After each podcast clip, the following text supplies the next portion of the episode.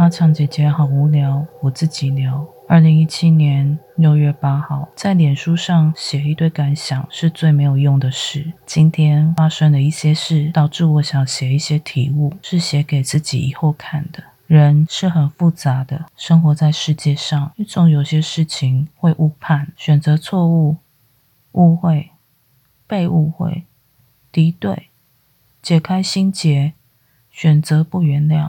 等等错综复杂的过程，甚至更多这些列举的事情。很早以前，我所学习的一直是保护自己，也会被一些朋友说我太过保护自己。对自己这样追求保护的渴求，我也曾困扰着。即使困扰，仍然没有让我停止这个渴望。而朋友们，无论哪一个圈的朋友，好心来告诉我，你可以相信我们，我们不会伤害你。打开你自己。因着模式，我仍然回到保护模式。对于学习保护自己，是一种永生的追寻。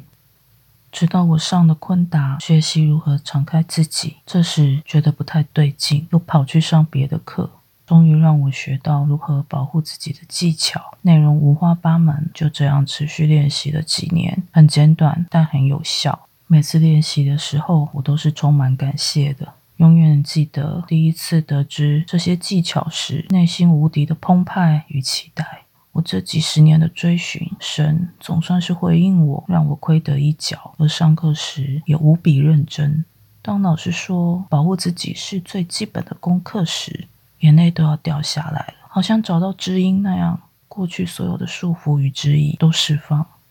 练习保护技巧的这几年，当然偷懒的时候也很多，也不是时时刻刻都在练习，但有几个固定的练习，还是会尽量每天复习。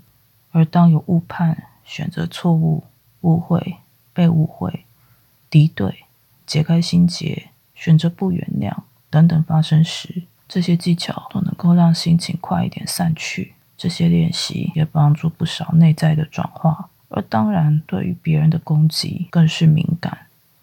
朋友坚定告诉我：“相信我，我不会伤害你。”我仍旧踏上这个追寻保护的能力上。过去，我以为是我不够信任人，在练习能量保护时，我体验到别人可以如何在无意识或无恶意的状态下伤害我。反之，我也惊讶，原来自己一点点的思想就能够造成别人的伤害。这些都是互相的。原来我内心天生就知道这些，但以前年纪太小，觉得似懂非懂，不能言说，很难跟身边的人讲明白。而今仍然不能言说，难以描绘清楚，但我的心与脑似乎理解了一点点这些架构了。在一点一滴练习累积下来，渐渐的，我尽量不在很多人面前说另外一个人的八卦。我也会观察，来与我说话的人、相遇的人，他们对自己和别人的关系是否有足够的觉知和敏感性。这并不意味着我再也不说别人八卦，反而聆听 A 在说 B 的事情时，或描述事件时，会明白聆听的同时，即使事件与我没有太多正相关，多少也会伤害到我自己。我也曾经因为这些练习，领悟到自己过去的言语行为。是如何的伤害别人，也看穿了很多人面具下面的真实模样。我察觉到，即便练习了四十年以上的昆达或者什么修行，只要他还生而为人，就有自己的限制与惯性。发现自己某些模式后，就会告诉自己不要太多反应，以免伤害他人。我仍然有看不惯的人事物，当然别人也看不惯我。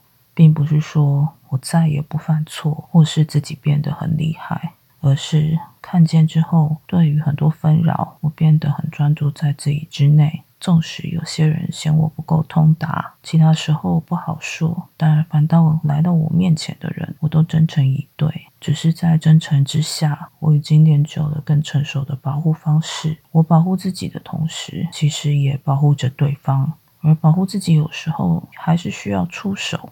对于出手这件事情，有时候好似也不用出手，神就帮我出手了。而当我被对方打到了，该回首的时候，我也会回首的，因为有时候回首也是保护自己。深深感谢这些古老教导的传承，我有幸遇到，我很开心自己从小追寻是真的存在，也是适合我的。一个战士真正要做的是保护自己和族人，而非攻击他人。而如果做自己都要受人攻击，在没有伤害他人的状况下被攻击到，赏对方一巴掌，对我来说是刚好而已。当然，这个状况适用在任何人身上，不是只有我。人是很复杂的，经历了那么多他人意见与建议，我也曾经改变我自己。可是我拒绝不了灵魂深处的追寻，最后终于遇到自己很想要学习的事情。要是在还不会保护自己的状况下，无限敞开自己是很危险的，那并不浪漫。我曾经无限敞开自己，下场不太好。别人眼中以为我在建堡垒保护自己，可是每次练习时，我心里知道自己了解的世界早就已经和别人知道的不同，而这个教导完全是跟我头内的人留下来的。那结构与概念，我都能略略的体会。我知道自己很安全，尤其是面对那些看不惯我的人，我知道自己很安全，因为我已经做好适当的准备，即使我有时候可能。背对着他们，能够每天稳稳的继续练习这些，并且感到安心、安全，那真是最幸福的事情了。二零一七年六月八号。